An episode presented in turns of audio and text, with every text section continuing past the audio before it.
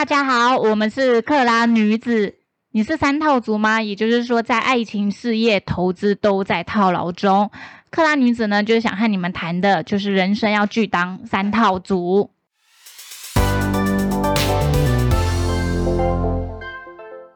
大家好，我是伊拉。大家好，我是拉菲。伊拉，你应该也有过，就是因为我们都在法人圈嘛，你应该就是有过朋友来跟你说什么，他最近买了什么啊，或者是说他他直接问你一个标的，说你觉得这个怎么样？这样子有超多的身边朋友，就是都因为你在这行这行上班嘛，就是在这行做事，所以其实大家都会觉得说你好像就是对于这这方面的敏感度非常高，所以什么鬼东西都来问过。那你有遇过你印象最深刻，然后就是完全不做功课的那一种吗？哦，有啊，我觉得最近最明显的一个例子就是我的那个表姐，哎，这样讲这样出卖她好吗？这样大家都知道她赔钱了。我觉得就是我表姐，然后她她买，她当初就是呃来的时候，因为她想买房子，所以她想问我投资的事情。那我我那时候好像就是不是建议她买买一些股票，但是她完全没有理会我在讲什么，就她跑去买了长隆。然后，而且好像是一张、两张吧。那我觉得长隆，因为对他来说，他他毕竟是买现股，然后而且那时候长隆好像是两百多块，所以是二十几万，等于两张就四十几万了嘛。对，然后他那时候存款我记得好像八十几万吧的样子，他就花了一半去买一个，对，买了长隆，而且这个长隆还不是我推荐他的，还是他自己。我说你怎么会去买长隆？我后来他跑回来问我，因为那时候长隆正好跌到一百多块的时候，然后他就跑回来问我说：“你觉得？”他他第一句话就问我说。如果股票一直套牢的话怎么办？然后我听我就在想说，我就直接问他说：“你买什么？”然后他跟我讲说长隆的时候，我说：“你买在哪？”他说两百多块。然后我说：“你为什么会想买长隆？”他就说：“因为电视说它很好啊。”他看电视买股票，我其实蛮傻眼的。我心想，那所以我跟你讲的是废话，是不是？然后。完全没在听你说什么。对，他就说，呃，我觉得，我觉得他后市很看。我说，你凭什么觉得他后市很看好？因为我后来解释了。一些我的观念给他听，就是我顺便也就是稍微可能就是简单解释给大家听一下，就是对我们法人来说，我们看的是永远都是明年。譬如说，我现在如果是年初，我就是看年中年尾的事情；我如果现在是第三季、第四季，我就是看明年的展望。那那个时候他来问我的时候，我记得好像是去就是今年呐，今年的大概十哎九月吧，八九月的时候，对，那时候正好只要大概一百五几啊，一百六十几吧。然后反正就那个时候，然后我就跟他讲，我说好，那我就只问他一句说。好，那今年航运的状况这么好，那你觉得明年它会更好吗？我就这样问他，他就没有讲话。然后我说还有，我说那因航运会这么夯，这一两年那么夯，是因为疫情的关系。我说疫情有一点影响，那你觉得我们的疫情会慢慢的受控制呢，还是它会就是这样放肆的下去？这样，嗯，他就说当然是受控啊。我说那就对啦，所以航运我觉得明年不会比今年好，因为今年机器太高了，这是一个一个逻辑的问题。然后他就只回我句。我没有想那么多哎，你没有想那么多，你跑去买这个东西，我就他觉得那个钱丢进去不会痛。对我当下真的非常的傻，我想说，哎，大家的投资的逻辑观念好像很就是很不就是不是很对，然后很不健康这样子。然后我我的。叔叔，哎，我一直在出卖我家人。我叔叔也跑去买航运，然后而且那时候航运也跌到一百几，他有问我说，哎，他的获利很好，我还可以知道，就是因为我叔叔本身是在海运航运业工作的，然后他对他觉得他对于海运的这块掌握其实是非常的深入跟精准。但是我觉得这点这边，我觉得这投资观点也要跟大家讲一下，就是当你在一个产业待的时候，不代表你玩这个档股票会非常的厉害哦，这个是不太一样东西，因为很多不是更知道业内的事情。我觉得你。呃，你要知道的，当然他知道是业内，但是他一定是要去跟一些某些东西结合，例如说法人的想法，因为钱在法人身上啊，法人的想法是什么，你必须要了解。说当他看到了你的这个产业之后，他在想什么，他愿不愿意花钱投去买这个东西？我觉得你要去跟这个做结合。那我叔叔那个时候的状况是他他知道航运业可能，诶。九月、十月等等的，他觉得他业绩都会很好，但是对于法人来说，你要去看他的股价的位阶，嗯，他是不是反应完了？对，那我叔叔他，但是一般的投投资大众，也就是所谓的散户啦，他会不去不没有办法去的知道这一块，他只会觉得说，哎，下个月还是很好啊，电视上还是说很好啊，我可以给你看他的报价都没有跌，我知道啊，但是问题是说那时候已经两百多块了，他法人觉得他都反应完了，他不需要，他就算知道说说明法人比你还懂他下个月的营收或者下下个月营收是多少，说明法人都还比你知道，但是他就是觉得我反应完了，那我现在是不是该获利了结？那可是呃，散户就还是会傻傻觉得说，哎，他下个月很好啊。下下个月还是很好，为什么要卖？为什么不涨？就就是就是会变得有点这样，所以反正他们都赔了。对，因为我就是也是有朋友说什么，哎，我最近买了天域和敦泰，我就说哦不错啊，我就说就是 IC 设计厂嘛，然后他就说哦对啊，我说那我就忽然好奇说，那你知道这两家是做什么的吗？他就说就 IC 设计啊，我说对啊，但是 IC 设计很细啊，就像联咏。瑞昱和联发科都是 IC 设计厂，可是他们做的东西和应用面都完全不同啊。反正我朋友完全没有办法回答我这个问题，因为他就是可能也是哪里听说，或是电视上电视上看到，或是什么朋友讲，就跳进去买，完全没有看这家公司到底是做什么。当然，就是以台股来说，并不是说基本面一定可以去支撑的股价，因为可能还有筹码面啊、资金面这一些。可是基本面其实应该还是很重要的，因为它它才可以是一个底嘛，算是这样子。应该讲说基本面是用来就是说呃支撑你，譬如说像大大盘回档，或者是说股市不好的时候，有基本面的股票一定相对来的撑。我只能讲就是比较撑比较稳，然后甚至就是它在反弹的时候，有基本面股票一定都会先涨，就是一个趋势的股票这样子。因为就像刚刚以拉说的，大家买的就是未来性。如果这个股票它完全没有基本面，它没有未来性，就是它明后年你看不到它的营运营运动能在哪里，那你怎么会想说可以去买这个股票？所以其实回到基本面，它确实还是是你在投资一档股票决定要就是一定要去参考的，呃，应该说一定要去了解的一个一些背景。对，这个也跟我们好像前面有跟大家讲，就是说你一定要了解你自己在买什么这样子。对，因为那个我们在上一集就是，如果你的持股套牢时，你要你该做些什么？我们有用那个国剧来当做例子嘛，就是说它之前也是在景气很好的时候涨到就是一千元以上，然后也有其实网络上也有散乡民把国剧和那个航运拿来类比。就确实也是啊，其实就也很像，今年很好，可是当时可能业界已经看不到明年的动能在哪里的时候，那这个时候你就不应该跳进去买。对，所以就是说，呃，玩股票就是说，呃，你必须要跟它的那个背景，还有它的股股票的位阶，就是类似有点也像本一比吧，历史的本一比啊什么的，你这些都要做一些相对账，然后来确定说你这张股票到底目前是。还值不值得买？就是是不是还是在低档，它还有发展性，还是说它其实已经完全反应完了？你根本就不应该再进场。我们就是换下一个档的股票，或者是说你起码等它拉回，你觉得这档好，你再去接它这样子。哎，那那这样那个大飞，你不是对那个被动元件都还这个产业还蛮熟的吗？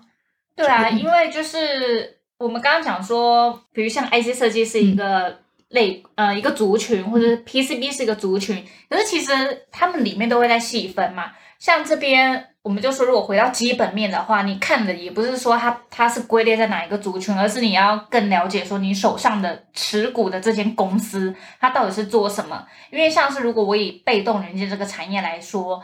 大家可能第一个会想到是国巨，其实国巨它本身就是有做电容和电阻，它之后并进齐力新就会有电感。如果我以整个被动元件来说，它就有电容、电阻、电感，还有保护元件，还有所谓的 LTCC，甚至是天线等。那如果我们再进一步来看电容呢，它还是可以分为坦质电容、基层陶瓷电容、铝质电解电容、固态电容。而且每家公司它其实做的就都不一样，因为像国巨里面它可能就有坦电啊，然后 LCC 和晶片电阻。那像是和生堂的部分，它就是比较是大尺寸的这种基层陶瓷电容。凯美金山电和利隆电呢，它主要就是做铝质电容。玉邦呢是做固态电容。就是你可以看到，光一个电容，它可能就分细分成很多这样子，这些都是要去做功课的这样子。因为它细分成很多，就代表它的应用和客户可能就会完全不一样。因为你看，如果我以国巨来说好了，它的台电可能就会用在高阶领域嘛，像是车用这样子的话，它可能相对华新科，它可能就比较不会受景气波动影响，因为它的高阶的这一块占比比较大。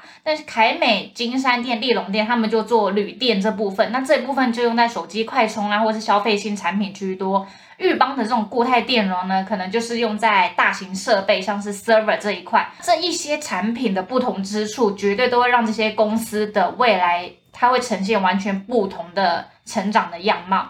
然后像被动元件里还有一个在就是电感，因为电感就是有奇力新啊、台庆科和金展科。如果是以消费性电子来说，就是像奇力新主要可能就是以手机为主，台庆科呢就以 PC 和 NB。金展科它其实主要是比较以面板这一块为主，也就是说，当我们设想说，诶，如果智慧型手机需求降温的时候，可能对台庆科来讲就比较不会有影响，因为它主要是以 PC 和 NB 为主，还有一些网通这部分。那金展科就面板厂，所以如果你在投资面金展科的时候，你可能要看面板厂它那一部分的状况是怎么样。也就是说，你在像你看，你只是光投资被动元件。你就不能南瓜说哦，我就是要去买国巨和华新科啊，就不能被动元件全部列出来，随便都买个几张，当然是不行这个样子。对，当然有时候族群的联动性会有，可是他们每一家公司的主力产品不同，应用别不同，客户族群也不同，所以他们在股价的走势上，就是绝对不会是一定会有差别啦。对对，所以一定会，我刚才那个拉菲讲的这些，全部都是专家级的。所以，我我觉得这些都是那个大家如果之后要去做那个投资的话，所要做要做的功课。那像我也可以举个例子，就是说，其实我可以稍微。告诉一下大家，就是说，就是你如何就是从比较大范围的一个东西慢慢去缩小，然后当你选中了一两档股票，你我们其实就可以像拉菲刚才讲的一样，我们就去再去细细的去研究，说它到底是属于哪一块的这样。那我觉得我可以举一个，譬如说像之最近最大家一天到晚开电视，包括那个什么文茜周报什么，每天也也一直在讲什么碳中和议题这种。我觉得那这个碳中和议题，我觉得就是可以让大家去。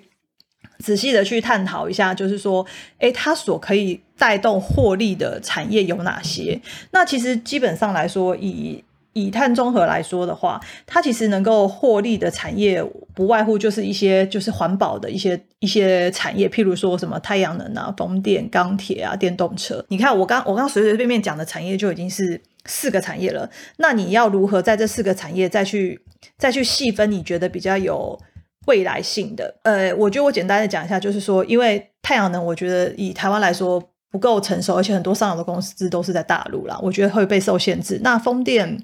风电我也觉得说差不多是这样的情形。钢铁我觉得很容易因为政治的影响去影响它的那个所谓钢价或者是干嘛，所以我后来筛选到，呃，就是所谓的电动车啊。当然就是说你会选选到你要如何从四个产业一直在缩小缩小出来，我觉得这就是你平时要去关心的一些。所谓的国家大事，就像我讲，就是你平时那个前线版面版看一看嘛，然后周报看一看嘛，你大概就会知道说它后来会缩小的议题大概在哪里。那现在就是说我讲电动车来说，那我觉得如果你既然你锁定了一个产业，我觉得你就要去做一些研究，你看看杂志也好，因为像最近很多什么时代、时代早刊、什么金周刊都会在讲一些有关于电动车这个产业。电动车这个产业其实一直以来各国其实都有陆续的在宣布说，它可能几年之后要电动产就全部都电动。车产业就是开始不出。那个石油车要开始出电动车了，燃油车那边传统的，对对对，他就是要开始出这些东西。那因为就是他们有一些那个碳中和的一些压力，然后他必须要达到那样的目标，这样子。我觉得那当你知道了这些大方向，现在重点在于说它的这个大方向有多大。我觉得这就是说你要去稍微看一下，说就像我刚刚刚跟你们讲，就是说整个车市的产业，如果你要想，如果整个换掉石油车，你全部改成电动车，它的这个产业的规模会到底是有多大，然后来决。决定说你这档股票，你觉得这是长期性、趋势性的，还是只是可能几季的问题而已？那对我来说，这个东西就有点像是我们当时，他让我的感觉就有点像是当时换智慧手机那种，就是什么 B B 扣换成智慧手机，全部变成 iPhone 什么类似这种。我觉得这让我现在的这个电动车让我感觉就是有点会会这样，所以这对我来说是一个长期的。长期的改变是。一个很大的趋势。对，因为你要看很多龙头公司，像 B N W、宾士啊那些，它全部都是往这方面在发展，所以代表说大家都觉得这个以后是非常的，就是反正就是一个未来的未来的那个展望。那好，那你现在都已经知道说电动车是一个未来的展望，那我们就可以去研究说电动车需要什么，因为这些全部都是新的东西，它以后绝对会就是会是成为一个新的对公司来说，它就是一个新的业务，会是一个新的获利。等等之类的，所以我们就开始要去找寻说电动车，譬如说电动桩、电池。所以像最近不是很夯的什么康普嘛，这样子，对对不对？然后还有什么车灯、什么 sensor 什么，就一大堆。我觉得这就是在缩小，然后你可以再去找这些，然后再来找到这些，你知道了这些状况之后，你要如何去筛选公司？譬如说你要去对筛选如何筛选，我觉得很困难。对对，这就是从大到小，从筛选公司。但你既然是电动车，那我们是不是电动做电动就电动车的车厂商有很多啊？那我们就是看什么？看比例的高低，看它对现在如果，譬如说这家公司如果在它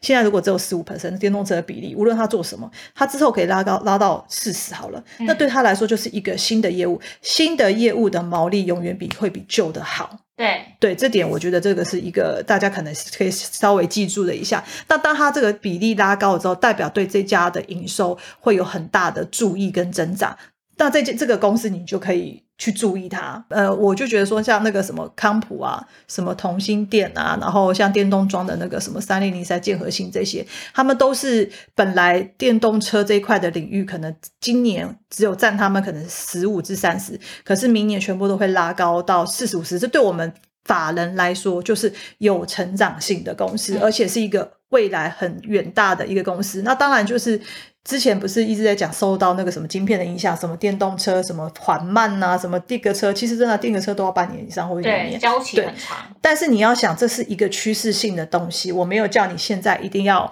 买满或者干嘛，但它这个趋势性呢，它终究会去解决这些问题。而且刚才我跟拉菲聊了一下，拉菲也讲说，最近这个问题好像都有在解决嘛。就是没有一次要你全部买买满买齐，对对对你可以分批布局。对，因为这样既然是有展望，然后你又有去做功课了解，你就会发觉说，它就是一个非常大的一个未来的一个一个算不算梦？我觉得这是会实现的东西。那你是不是就是可以？如果你要存钱，但你不如去买这个，你就买着放着，它就它终究是会解决它目前的呃晶片的状况，然后出开始去往这方面发展，然后出这些电动车这样。而且大家要知道，就是厂商要布局车用其实很困难，因为就是要打进车厂，他们的认证期其实非常的长，你可能要做个两到三年，不断的去送样，然后经过测试，这个来来回回是非常多次的。也就是说，你其实基本上厂商一旦打进去，我们也知道嘛就不容易换了。车子一拉可能就十年都是用你们家的产品，对所以这个部分就如果这个车用电动车里面是一个未来成长趋势，公司也打进去了。那几乎可以说，它未来在这部分这部分，它其实是一个会稳健的成长。对稳健成长，所以我觉得，如果当大家在筛选到，就像我刚才讲的这些股票的时候，我觉得我们就要像刚才拉菲一样，去做到细到，就是说它到底是出什么镜头，呃，出到车灯，还是出 sensor，还是出电动装？那它到底是占到什么？它的原料是什么？我觉得我们就要做细到做到要做到这样的功课。我讲一讲，这样你报也才会比较放心啊，不是？因为你都知道这家公司在干什么，也知道它未来的趋势是怎么样，你才不会就是被震一下就跑掉了，或者是说，哎，大盘怎么样，一怎么样，你马上就觉得，哎，我是不是要出？我是不是要出？这样子，我觉得这个其实有点对于上班族来说太累了。你总不能每天一天到晚跟老板讲说我肚子痛，然后一直到厕所去吧，对不对？对，就是说你会比较有信心呐、对对对，所以我觉得这是一个教大家，就是由稍微就是由大，就是根据周围的一些新闻或者是杂志，你慢慢的缩小、缩小、缩小到你的一些范围，然后再加入一点法人的一些想法，这样子，然后来让大家知道说大概要怎么去筛选你想要买的股票，这样。所以其实就是总结来看，当你决定要去投资这档股票，你一定要去知道，就是这家公司到底是做什么，这个是非常重要的。因为如果以我刚刚被动元件来说，每家公司做的东西不同，他们其实所最后能打进去的应用也不同。然后像刚刚伊拉说的，不管是你做充电桩、电池。就他们可能都被归类在是电动车领域，可是你看像同性恋，它是做封测，诶，可它嗯也是在车用这一块，嗯，那所以就是，所以你就是必须要很了解你这个持股的公司，它到底现在的主要产品，它就是可以带领它成长的这个产品是什么？对，然后占他们公司的比重是多少？然后之后会不会成长？我觉得这都是就是说，你如果缩小范围，你都要去做的一些功课。我觉得甚至上网搜寻一下。然后我觉得都会，甚至看看他们整间公司的一些年报啊，这样子看他们有没有每年的稍微成长一些。我觉得这都是你诶投资人可以随手去抓到的一些资料。这样，其实甚至你也可以打电话给公司啊。其实公司就是只要说你有买你的股票，你跟我讲这些事情。对你就算是一股都是他们的小股东，大部分的公司都还是正派，他们也不会真的去欺骗你们。对，因为基本上来说，他们也觉得就是。小股东也影响不了什么，他也不需要去骗你了。我觉得他也觉得可以欺骗法人，但是不会去欺骗小股 东。会欺骗法人，因为法人他们可能觉得我还没买完，我不能跟你讲那么好这样子。对，但反正就是，呃，虽然对台国人就是筹码面这些都很重要，可是基本面一定是支撑一家公司的股价的那个支撑的那个点。对，没有错。好，希望就是大家听完这一集呢，赶快回头去检视自己手上的股票，去彻底了解。他到底是做什么的？谢谢哦，谢谢，拜拜，拜拜。